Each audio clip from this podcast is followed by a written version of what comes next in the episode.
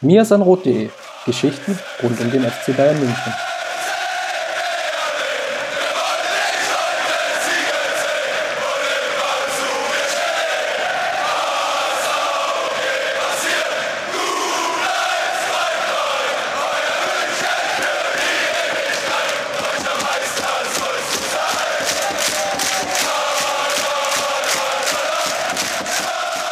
Herzlich willkommen zum Mir ist ein Rot Podcast, Folge 82. Heute mit einem ganz besonderen Teil, nämlich wir sprechen über die Generation Lahmsteiger. Und wer nicht anders als Justin, der Autor des Buches Generation Lahmsteiger, wäre dafür der bessere Gesprächspartner. Servus, Justin. Servus, Chris. Wir wollen ja mal die Länderspielpause nutzen und so ein bisschen ja, uns auch mal größeren Themen widmen. Und wie würde es dann nicht besser passen, als über dein Buch zu sprechen, was du jetzt geschrieben hast? Erzähl mal, wie kam es denn dazu, was, dass du jetzt gesagt hast, ich will jetzt mal wieder ein Buch schreiben? Ja, so eigentlich war es so, dass ich Anfang 2018 so ein bisschen das Gefühl hatte, dass beim FC Bayern jetzt gerade was zu Ende geht. Irgendwie die große Ära rund um das Triple, was natürlich der allergrößte Erfolg war und ist, ähm, ja, vorbei ist und sich das alles unter Ancelotti dem Ende neigt. Und dann bin ich so ein bisschen durch die Buchläden dieses Landes gelaufen und habe geguckt, welche Bücher gibt es denn eigentlich über diese Ära. Und das war recht überschaubar, muss ich sagen. Ähm, meistens waren es irgendwelche Überblickswerke, die nur die äh, Trippelsaison ja, behandelt haben. Und für mich hat halt so dieser größere Kontext immer gefehlt. So, was, was ist eigentlich 2009 passiert? Was ist vor dem Triple passiert? Was ist auch danach passiert? Und da dachte ich mir, na gut, wenn es das Buch nicht gibt, dann schreibe ich es halt selbst. Sehr schön. Ähm, wie lange hast du denn eigentlich daran gearbeitet? Weil das ist eigentlich immer das Spannende für mich, ist ja, wenn man so häufig irgendwie mit Autoren spricht, dann hört man immer so raus, dass da wirklich sehr, sehr lange und viel Arbeit irgendwie reingesteckt ist, die man vielleicht irgendwie so als Leser ja gar nicht so sieht und immer häufig so das Laienverständnis ja da ist, naja, das hat er irgendwie am Wochenende mal runtergeschrieben. Ja, nee, also ganz so war es natürlich nicht. Ähm, also neben der reinen Schreibarbeit kam natürlich auch dazu, dass ich mir einige Spiele nochmal anschauen musste. Es war jetzt nicht so, dass jedes einzelne Spiel im Detail, ähm, gerade auch die großen Spiele in der Champions League, ähm, mir nicht mehr so im Detail präsent waren. Ähm, ich habe mir das Spiel beispielsweise gegen Juventus damals, ähm, wo Bayern zweimal 2-0 gewonnen hat, die beiden Spiele habe ich mir nochmal komplett angesehen. Ich habe mir auch viele Spiele unter Van Raal nochmal angeschaut. Ähm, einfach, dass ich da noch genauer auch drüber berichten kann. Ähm, Im März 2018 sind die ersten 30 Seiten tatsächlich entstanden und ein Exposé. Und äh, von da an habe ich natürlich auch viel telefoniert äh, mit Experten, mit Fans. Ähm, ich habe Grafiken erstellt für das Buch. Ähm, ich habe Spiele, wie gesagt, nochmal angeschaut. Und ähm, dann kommt natürlich auch noch die Schreibarbeit dazu und dann natürlich auch der Fakt, dass man im Laufe des Schreibprozesses einfach auch viel nochmal ähm, verändert. Eine lustige Anekdote ist vielleicht, dass, also das Buch, das fängt halt quasi mit mir selbst in München an. Ich bin im Olympiapark ähm, und denke so ein bisschen an die Zeit zurück. Und ähm, diese erzählerische Klammer, weil das Buch endet ja auch im Olympiapark, diese erzählerische Klammer habe ich erst ganz am Schluss hinzugefügt, weil ich dachte, ach, das ist eigentlich eine ganz nette Geschichte. Also sie ist nicht ausgedacht, es war tatsächlich so, aber ähm, ja, ich dachte, das wäre vielleicht als erzählerische Klammer ganz gut. Und das sind halt so Kleinigkeiten, ähm, die dann dazu führen, dass man dann doch auch einiges nochmal umwirft, nochmal umschreibt. Und das ist natürlich viel Arbeit, die ich vielleicht, ich habe die Zeit nicht genau gestoppt, aber ähm, die ich auf jeden Fall im dreistelligen Stundenbereich, vielleicht sogar im höheren dreistelligen Stundenbereich sehe. Wie kam es denn dann zur Publizierung? So, es ist ja häufig eher so das Gefühl, dass man so hat, gegenwärtig, ja, irgendwie jeder kann irgendwie was publizieren. Podcast ist sicherlich auch ein Medium, was natürlich dazu beiträgt, weil jeder kann jetzt irgendwie sagen, ich mache jetzt irgendwie einen Podcast, es reicht ja ein Mikrofon oder theoretisch würde ja sogar das Handy gehen, ich spreche irgendwie rein und veröffentliche das irgendwie bei iTunes. Und bei den Büchern hat man ja eher so immer das, dieses Hindernis, dass ich ja eigentlich einen Verlag brauche, der das Ganze irgendwie an den Mann bringt. Wie kam es denn dazu, dass du jetzt dann ausgerechnet bei dem Verlag gelandet bist, wo du jetzt gelandet bist? Ja, also im Endeffekt kann man natürlich auch übers äh, Self-Publishing gehen. Das ist entweder extrem teuer und für mich nicht finanzierbar ähm, oder man macht es halt äh, über den, ähm, über iBooks bei Apple beispielsweise. Da gibt es ja auch Möglichkeiten. Ähm, mit denen hätte ich mich aber tatsächlich erst auseinandergesetzt, wenn ich keinen Verlag gefunden hätte. Äh, tatsächlich habe ich mit Martin Brinkmann ähm, jemanden an meiner Seite, der mich berät und der auch einige Kontakte hat. Der hat dann auch zwei Verlage gefunden, die daran interessiert waren. Ähm, und letztendlich bin ich dann bei Copress Sport gelandet. Ähm, ja, ganz einfach deshalb, weil die das beste All-in-All-Angebot hatten, sage ich mal. Also da war es am stimmigsten von Anfang an. Die Gespräche haben auch gut gepasst. Ähm, ich bin auch recht froh, dass ich bei dem Verlag gelandet bin dann am Ende.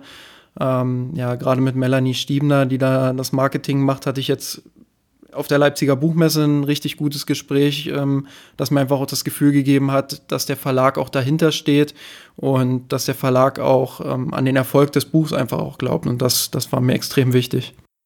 Du hast dich einfach auch für den richtigen Verein entschieden und deswegen hast du das Ganze also durchgezogen. Und es war von Anfang an klar, dass es nur diesen einen Verlag geben kann. Ja, wie das Ich habe schon früher in Copress Sportbettwäsche geschlafen. Du hattest ja jetzt eben gerade schon erwähnt, dass du auch Interviews geführt hast, ähm, teilweise dann auch noch ein paar Spiele wieder angeguckt hast. Ähm, mich würde vor allem der erste Teil interessieren. Welchen Input hast du denn eigentlich von außen bekommen? Weil du bist natürlich auch jemand, der ja jetzt den FC Bayern jetzt auch über lange Jahre jetzt auch schon intensiv begleitet ist, auch bei uns im Blog unter mir sind rot, ja eigentlich regelmäßig dann auch, auch journalistisch im Endeffekt aktiv bist und dort äh, Texte veröffentlicht und auch sehr, sehr lange Abhandlungen. Deswegen würde mich immer interessieren, welche Impulse du da von außen geholt hast. Ja, mir war vor allem auch eine journalistische Perspektive irgendwie wichtig, weil ich bin selbst nun mal kein Journalist, auch wenn ich sicherlich nach einigen journalistischen Ansprüchen arbeite. Ähm, ja, war es mir einfach wichtig, diese Journalistenperspektive zu bekommen. Und da ähm, hatte ich vor allem mit Patrick Strasser ein sehr schönes Telefonat von der AZ. Ähm, ich habe aber auch mit Frank Lucim vom Kicker viel gesprochen, ähm, der mir gerade, was Jupp Heynckes betrifft, einiges erzählen konnte auch.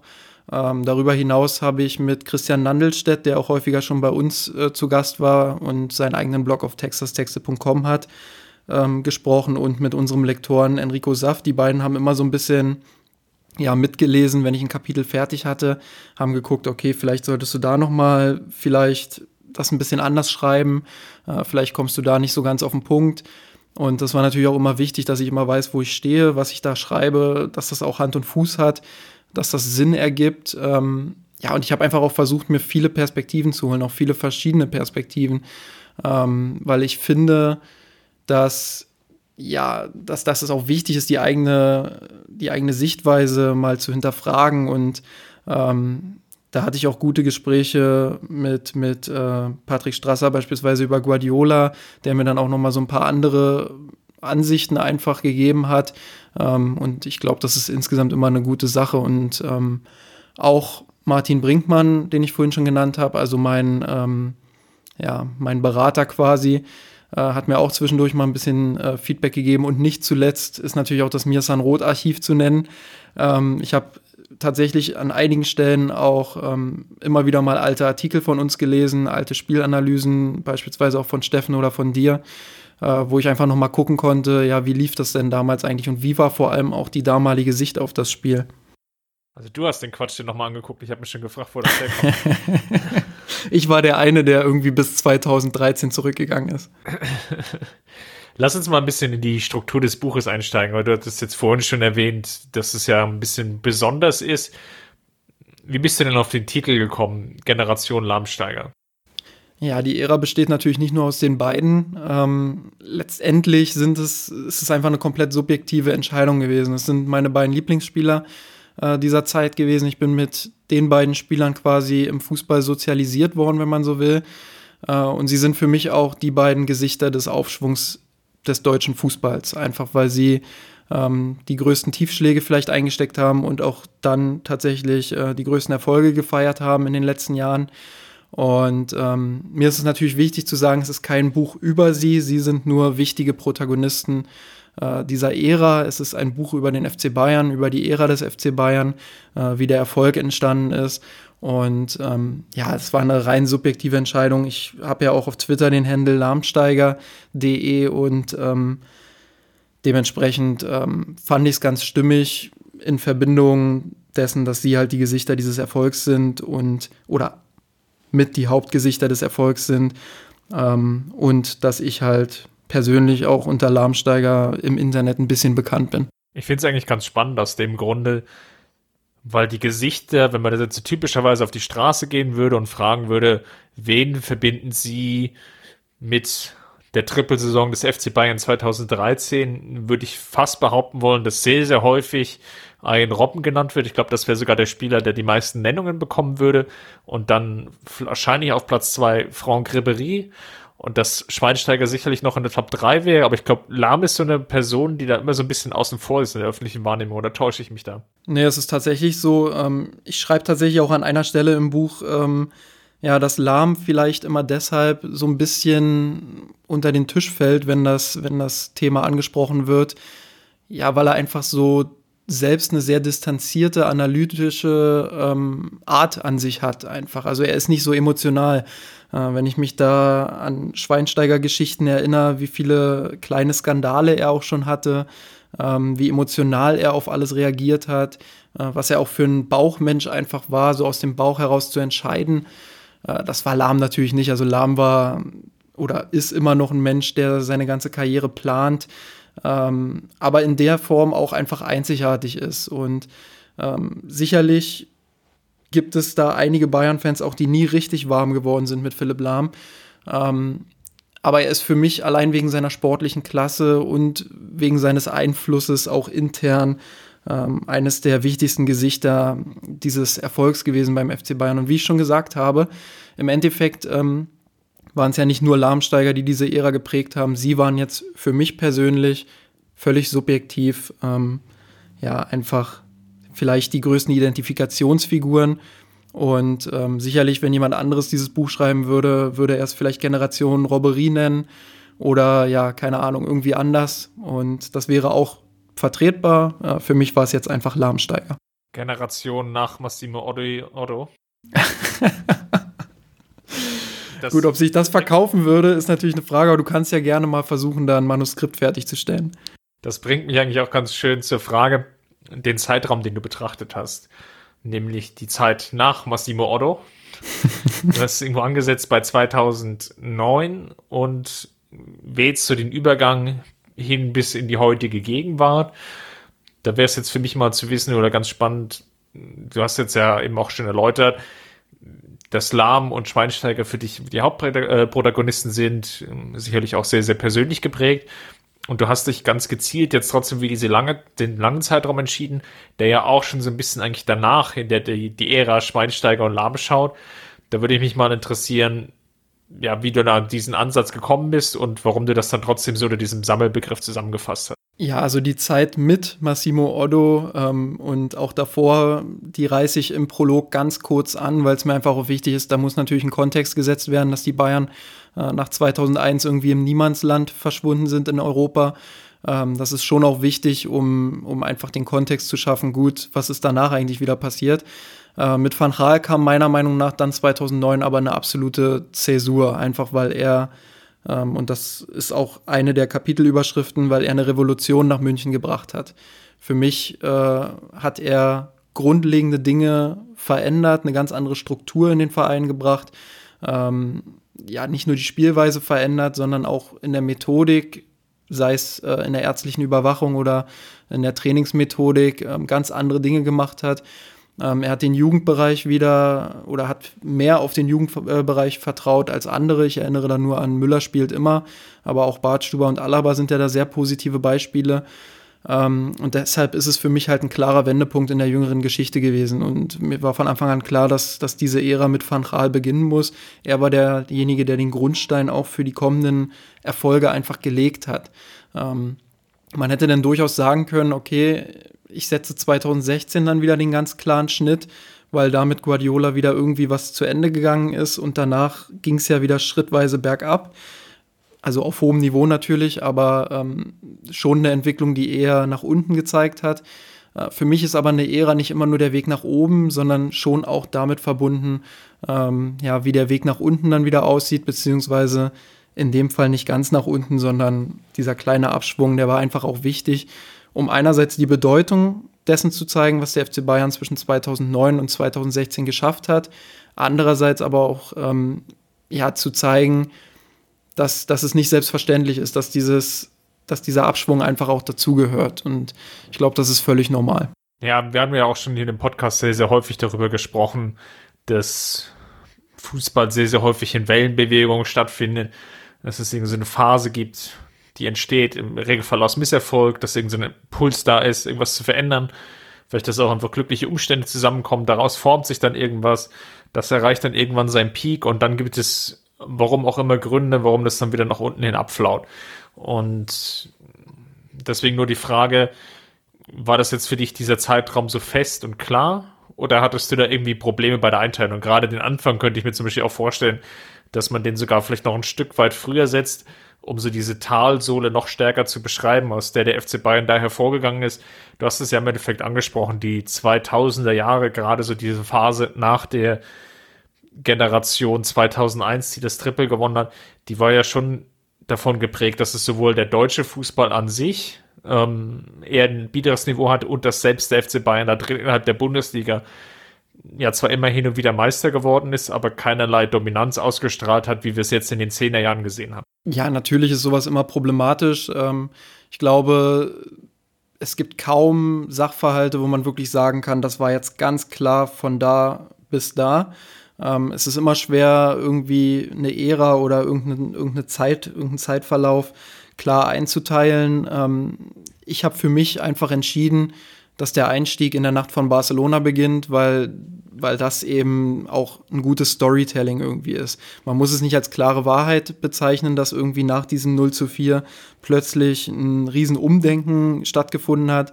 Ähm, das war vielleicht auch gar nicht so. Vielleicht war man vorher schon auf den Trichter gekommen, äh, dass man Dinge verändern möchte. Und das war jetzt bloß noch so dieser eine Tropfen, der das fast zum Überlaufen gebracht hat. Ähm, aber es ist natürlich ein krachendes Ereignis gewesen, dass der FC Bayern damals gegen Barcelona 0 zu 4 so chancenlos untergegangen ist in nur einer Halbzeit. Und deshalb habe ich das persönlich für mich einfach ja, als guten Einstieg gesehen. Und äh, Van Gaal habe ich ja beispielsweise auch schon begründet. Für mich ist Van Gaal einfach der Cut gewesen, der so diese nach 2000 Einsatzzeit äh, endgültig beendet hat. Ja, und dann einfach was Neues gemacht hat. Und dieses Neue lag ja quasi, das war ja das Hauptaugenmerk. Ähm, darauf lag mein ganzer Fokus, so dieses Neue zu analysieren, zu zeigen, was lief da jetzt eigentlich wirklich gut in dieser Zeit. Und dafür war das, was davor war, unter Magath, unter Hitzfeld, halt nicht mehr ganz so wichtig, zumindest in meiner Perspektive. Ähm, aber wie gesagt, das ist völlig subjektiv. Das Buch soll letztendlich eine Diskussionsgrundlage darstellen und dementsprechend ähm, kann natürlich jeder auch seine eigene Einteilung davor nehmen. Ich sage jetzt nicht, diese fünf Kapitel, in die ich das Buch eingeteilt habe, also Van Gaal und Heinkes, dann das Triple, das ich ja so ein bisschen alleine rausgestellt habe, äh, drittens dann Guardiolas Zeit, ähm, das Missverständnis mit Ancelotti und schließlich dann auch der Übergang in, in eine neue Ära, in dem wir uns ja jetzt befinden.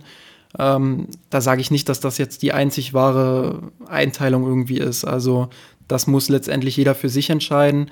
Ähm, und ich glaube, dass das ja auch so ein bisschen den Reiz von Büchern oder allgemein auch von Texten ausmacht, dass man dann darüber diskutieren kann. Lass uns mal inhaltlich in das Buch einsteigen. Ich habe jetzt ungefähr die Hälfte gelesen und was ich besonders spannend fand, war dein Ansatz, den du gewählt hast, dass du einerseits, wie du es eben gerade auch schon ausführlich beschrieben hast, sehr, sehr nüchterne Analysen wählst, schaust, ja, was hat sich jetzt taktisch ergeben, was hat der jeweilige Trainer verändert? Frank Reinkes hast du ja schon angesprochen.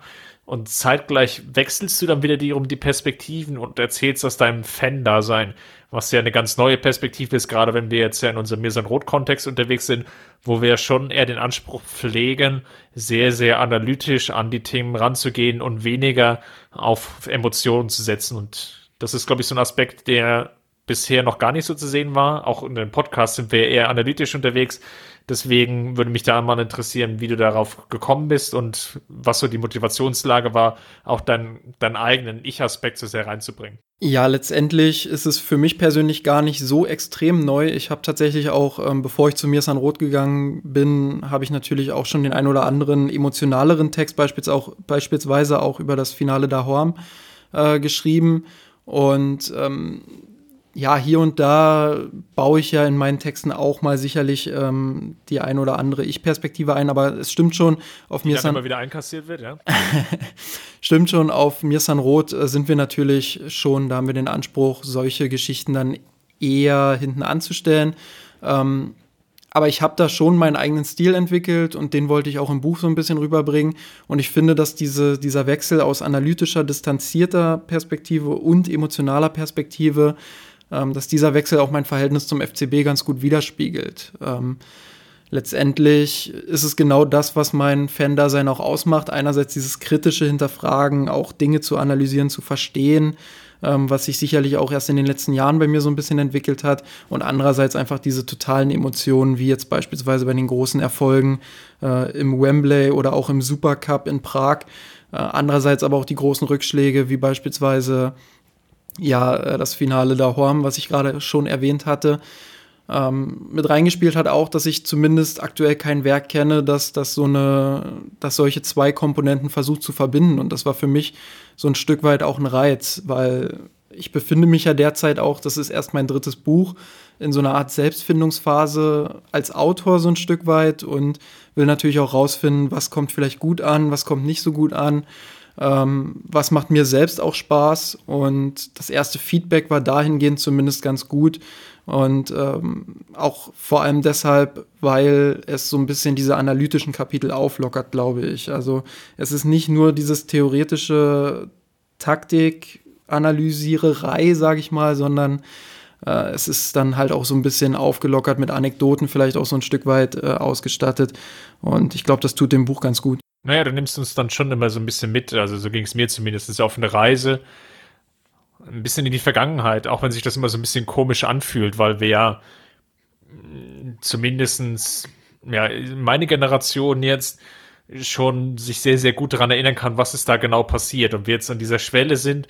Es ist noch eigentlich nicht so lange weg wie die 2001er Generation, also sprich, wir reden noch nicht von 10, 15 Jahren, sondern es fühlt sich irgendwie noch so an, als wäre es gestern gewesen oder vorgestern und es ist noch gar nicht so, so weit weg, aber es, es verschwinden so langsam die einzelnen Erinnerungsbruchstücke. Mhm. Und deswegen finde ich es unglaublich spannend, dann so auf diese emotionale Reise eigentlich nochmal mitzugenommen zu werden, weil wir wissen ja jetzt auch alle, wie es ausgegangen ist, aber dieser Reiz auch, ähm, das nochmal so zu durchleben, gerade so, du hast die beiden Juve-Spiele schon angesprochen, wo man so gedankliche Fragezeichen hatte, ja gut, das wird jetzt eh nichts, oder selbst wenn ich weiter irgendwie zurückblicke, ähm, das Finale da Horn, das war ja nicht, nicht erwartbar, dass der FC Bayern dann ins Champions League Finale kommt. Genauso Absolut, ja. 2012, 2010 blicke ich ein Stück weiter zurück. Das war eine Sensation, dass die Münchner damals ins Finale gekommen sind. Und wenn man die Spiele dahin sieht, wie oft sie schon an diesem, an dieser Kippe standen, auszuscheiden und sich dann irgendwie doch wieder gerettet haben. Diese Emotion nochmal wieder zu erleben, macht das natürlich schon so ein Stück weit besonders. Äh, führt mich aber schon zur Frage, hast du jetzt irgendwie so, jetzt wo du fertig bist, so ein bisschen retroperspektiv gesprochen, das Gefühl, dass es zu subjektiv geworden ist oder glaubst du, dass du so eine perfekte Mischung gefunden hast zwischen Analyse und Ich-Erzähl-Perspektive? Ja, natürlich ist es auch subjektiv. Ähm, das war aber tatsächlich auch ein Stück weit mein Ziel. Es soll ja auch subjektiv sein. Es soll meine Perspektive auf diese, du hast es gerade schon gesagt, wundervolle Zeit ähm, einfach aufzeigen und wie ich vorhin schon angedeutet habe, manch einer setzt da natürlich andere Höhepunkte. Es gibt auch andere Meinungen. Ähm, der ein oder andere ist vielleicht mit der Guardiola-Zeit nicht ganz so zufrieden, äh, wie ich es am Ende war. Und deshalb ähm, kann ich immer wieder nur sagen, das Buch ist natürlich eine Diskussionsgrundlage. Ähm, und ich freue mich natürlich auch über jeden, der da vielleicht sagt, okay, an der Stelle und der Stelle ähm, hätte ich das vielleicht anders gemacht. Ähm, klar, also man kann darüber diskutieren und es ist mein Buch, es ist meine, es sind meine Ansichten über diese, über diese Zeit und deswegen ist es natürlich auch subjektiv. Ich glaube aber schon, ähm, dass ich eine gute Balance gefunden habe aus Distanz zum Verein und äh, reiner Emotion. Alle Kapitel stehen natürlich im Zusammenhang und zeigen, dass beim FC Bayern gerade zwischen 2009 und ja, 16, 17 viel richtig gelaufen ist.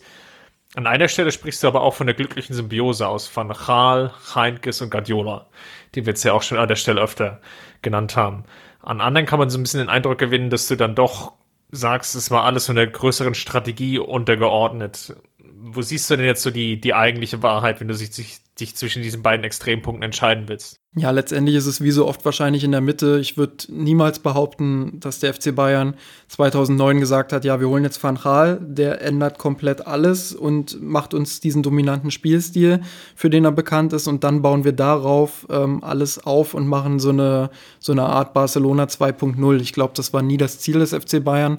Ähm, aber es war halt tatsächlich auch eine sehr bewusste Entscheidung damals des Clubs für Van Gaal. Sie wollten einen Querdenker, sie wollten jemanden, der einfach grundlegende Dinge im Club äh, hinterfragt, der auch für, für Reibung einfach sorgt und ähm, der Dinge verändert. Und das hat Van Gaal ja dann auch eindrucksvoll geschafft und damit auch den Grund, äh, Grundstein gelegt. Andererseits gibt es dann wieder so Entscheidungen wie Guardiola, der dann zwar wirklich zu 100 Prozent dazu gepasst hat, was der Verein vorher gemacht hat, der aber nicht deswegen kam, weil er dazu passt, sondern der eher kam, weil er halt den großen Namen hat, weil er der beste Trainer der Welt ist.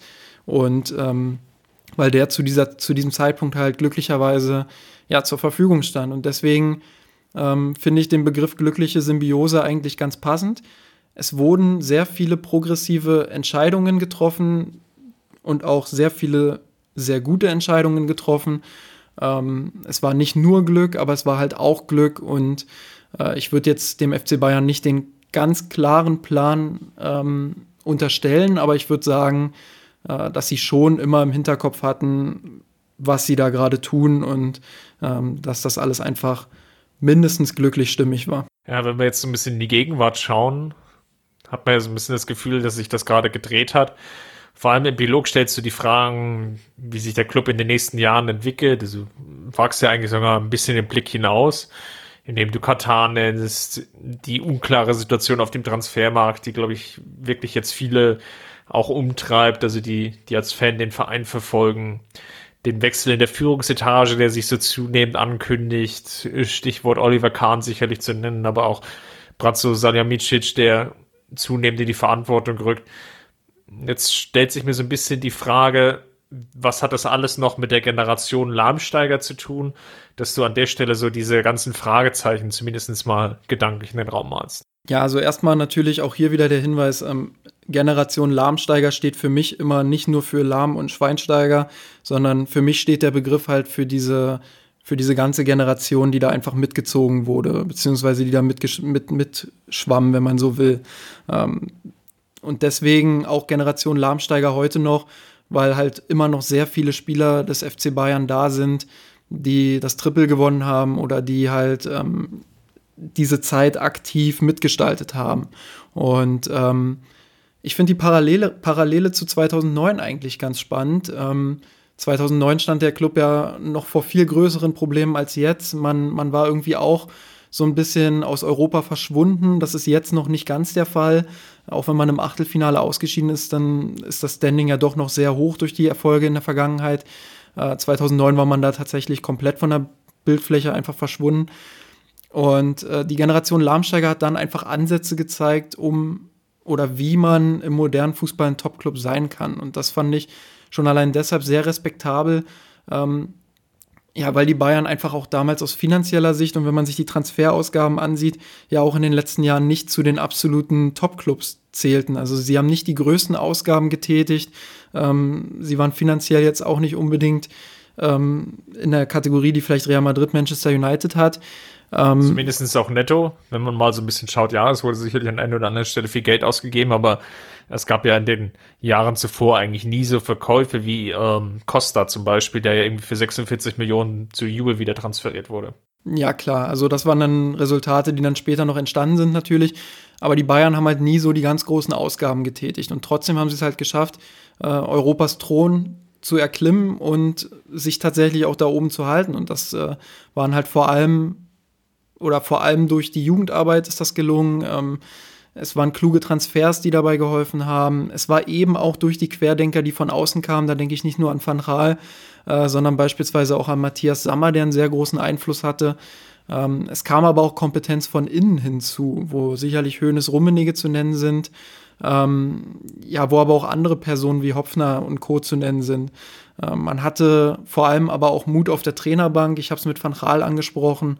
Äh, Jugendspieler wurden wieder eingesetzt. Ähm, ihnen wurde vertraut, auch wenn es mal nicht so lief. Und es gab im gesamten Club eigentlich dadurch so eine gesunde Reibung. Und all das war dann eben Teil der Lösung. Und das kann es ja auch heute wieder sein. Also wenn man da wieder ein bisschen mehr Mut zu gewissen Entscheidungen äh, an den Tag legt, ja, dann, dann äh, kann das sicherlich dazu führen, dass man, dass man die Talfahrt, die jetzt vielleicht so ein bisschen droht, verhindern kann. Und äh, der Epilog, der beinhaltet ja nicht nur die Fragen der Zukunft, sondern beispielsweise auch die Erkenntnis, dass zwei Dinge jetzt extrem wichtig sind. Einerseits die richtigen Schlüsse aus der vergangenen Ära zu ziehen, also der Generation Lahmsteiger quasi, sich gleichzeitig aber auch von ihr zu emanzipieren und einfach was Neues zu starten. Du hast jetzt ja schon sehr hoffnungsvoll gesprochen. Siehst du denn da schon eine neue goldene, in Anführungsstrichen, Generation heranwachsen? Ist der Nachfolger der Generation Lahmsteiger also die goldene Generation? das ist natürlich, äh, das muss man natürlich erstmal abwarten, glaube ich. Ähm, es gibt sicherlich gute Ansätze, vielleicht auch mehr, als wir im Moment sehen wollen. Ähm, aber es ist halt auch ein weiter Weg. Ich habe auf Twitter jetzt mehrfach auch die Frage bekommen ähm, oder auch die Aussage, warum wird denn Kimmich immer mit Lahm verglichen? Ähm, der ist noch lange nicht so weit. Äh, das stimmt natürlich, gerade wenn man Kimmich mit dem älteren Lahm vergleicht, dann, dann, müssen die natürlich alle noch eine ordentliche Entwicklung gehen, um dahin zu kommen, wo Lahm und Schweinsteiger dann am Ende ihrer Karrieren auch waren. Ähm, aber diese Entwicklung muss man ihnen natürlich auch eingestehen. Und das ist ein Prozess, der jetzt gerade erst losgeht. Ich würde sagen, der seit 2016, 17 so eingeleitet wurde, ähm, Schritt für Schritt mit den Transfers von Kimmich, Süle und Co. Ähm, ja, der jetzt aber erst halt sich weiterentwickeln muss. Und die Richtung, wohin sich das entwickelt, ist natürlich komplett offen. Und das schreibe ich auch im Buch. Ich finde es einfach eine extrem spannende Zeit jetzt für Bayern-Fans. Sicherlich haben wir einerseits so das Gefühl, dass wir gerade so ein bisschen was verlieren, weil wir waren die absolute Top-Mannschaft in Europa. Wir haben die Champions League gewonnen.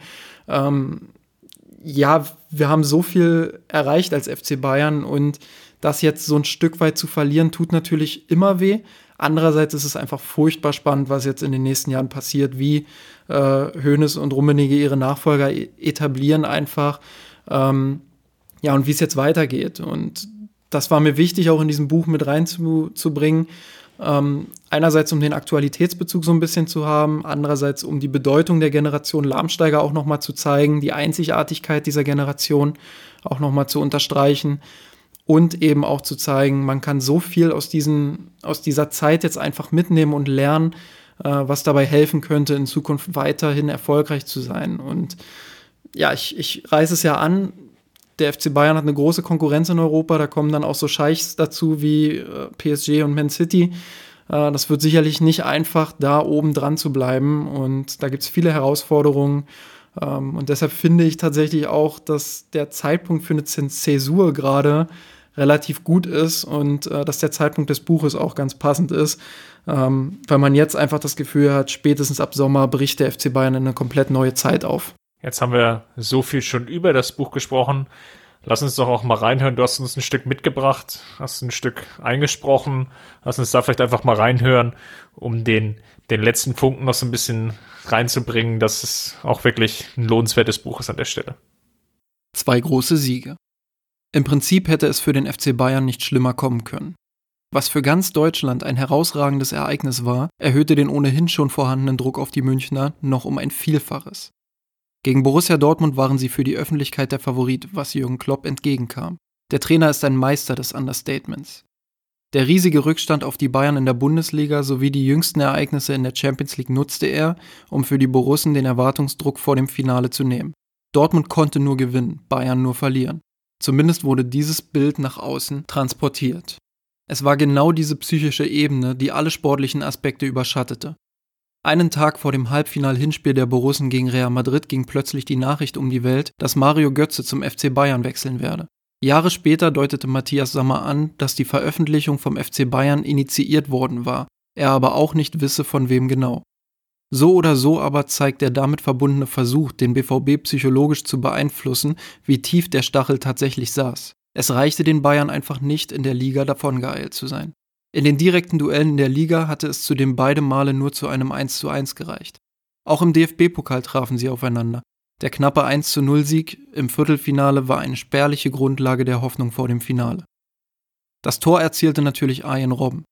Keiner repräsentierte die positive Kanalisierung der Emotionen aus den Vorjahren so sehr wie der Niederländer. Diese Champions League-Kampagne war auch seine persönliche. Wer dem Niederländer vor dem Hinspiel gegen Barcelona oder beim Aufwärmen im Wembley-Stadion in die Augen blickte, der sah ein unglaubliches Feuer. Robben war schon immer sehr ehrgeizig. Er war auch schon immer höchst fokussiert vor Spielen und dann nur selten zum Spaßen aufgelegt.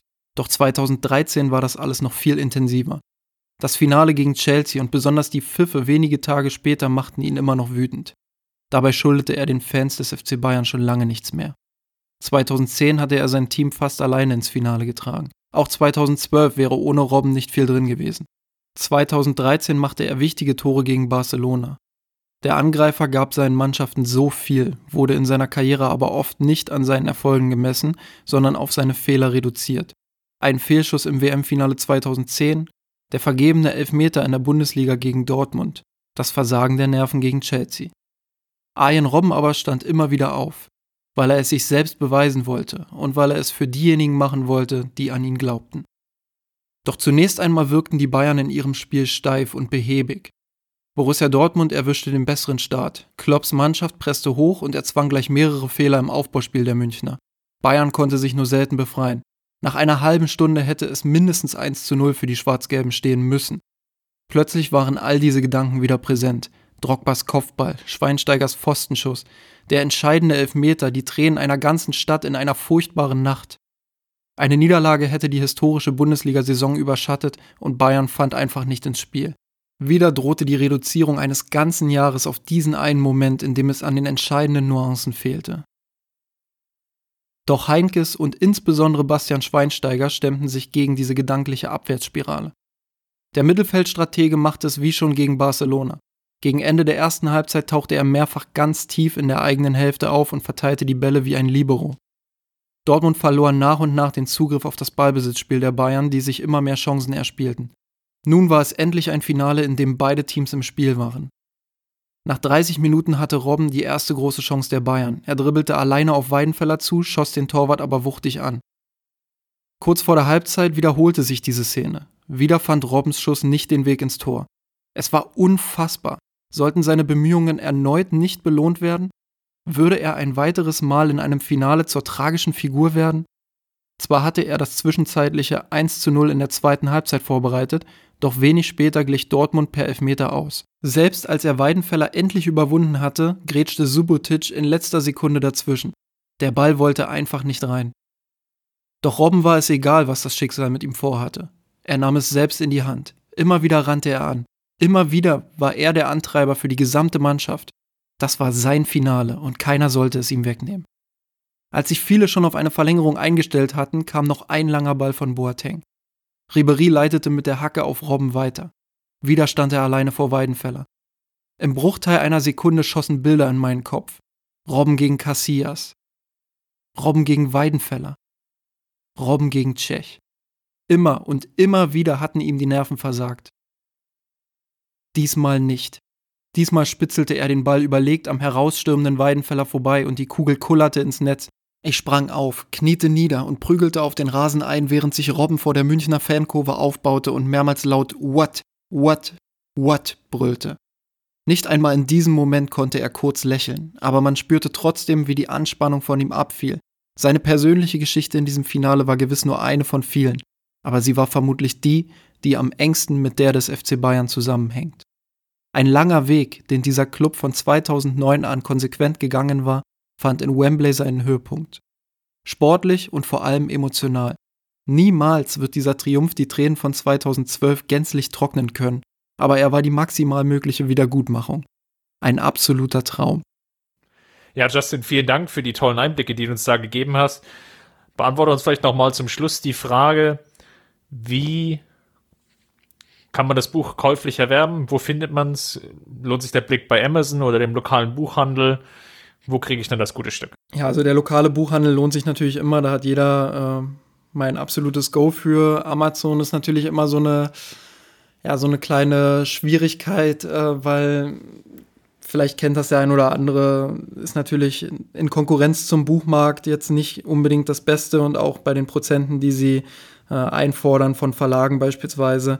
Ähm, trotzdem ist es für einen Autoren natürlich immer zwiespältig, weil bei Amazon hat man die größte Reichweite, man, man erreicht einfach viel mehr Leute nochmal. Äh, deswegen gibt es jetzt tatsächlich auch so eine kleine Kompromisslösung. Äh, wer möchte, ich werde den Link auch nochmal im Podcast-Text verlinken, ähm, kann über meinen Blog ähm, einen äh, Werbelink anklicken von Amazon und gelangt dann auf die Seite des Buchs, kann dort das Buch kaufen und ich kriege noch einen kleinen Anteil äh, vom Verkauf mit obendrauf quasi. Ähm, das ist so eine kleine Zwischenlösung, um mir persönlich vielleicht auch noch was Gutes zu tun. Es wird in Zukunft auch äh, auf mirsanrot.de eine extra Seite geben, wo dieser Link dann auch nochmal ist, ähm, wo es für euch dann einfacher zu finden ist. Und es wird auch noch, wer überhaupt kein Amazon-Freund ist, was ich verstehen kann, es wird auch noch einen Link äh, zum Verlag geben, wo das genauso funktioniert wie bei Amazon. Aber darum werde ich mich jetzt in den nächsten Tagen kümmern. Das ist alles noch nicht fertig quasi. Dann bekommst du hiermit jetzt das Go und bist entlassen, dich darum zu kümmern. Vielen Dank für die tollen Einblicke und dass du uns nochmal mitgenommen hast auf diese Zeitreise. Ich kann dem jedem, jeder Hörerin und jeden Hörer wirklich das Buch nur wärmstens empfehlen. Ostern steht ja auch vor der Tür, ein paar Tage frei. Vielleicht braucht der eine oder andere noch so ein kleines Präsent unter dem oder im Osterkorb. Dann demjenigen empfehle ich wärmstens das Buch. Ansonsten, wer sich schon vorher kauft, auch von mir volles grüne, grünes Licht dafür. Holt's euch und genießt vielleicht die ein, zwei freien Tage, die ihr habt und packt euch auf die Couch und schmökert ein bisschen. Und bis dahin, danke Justin für die Einblicke. Immer gerne. Ähm, einen abschließenden Hinweis habe ich noch. Ähm, ich würde mich natürlich auch sehr freuen, wenn ihr, nachdem ihr das Buch gelesen habt, auf mich zukommt, ähm, entweder auf Twitter, Facebook oder sonst wo äh, und mir ein kleines Feedback gibt, wie ihr es fandet. Und ich würde mich auch über Amazon-Rezensionen sehr freuen. Natürlich nur, wenn sie positiv sind. Wenn sie negativ sind, dann schreibt mir bitte äh, lieber privat und dann diskutieren wir das da aus. Sehr schön, haben wir das auch geklärt. Bis dahin, danke. Immer gerne, Servus. Wir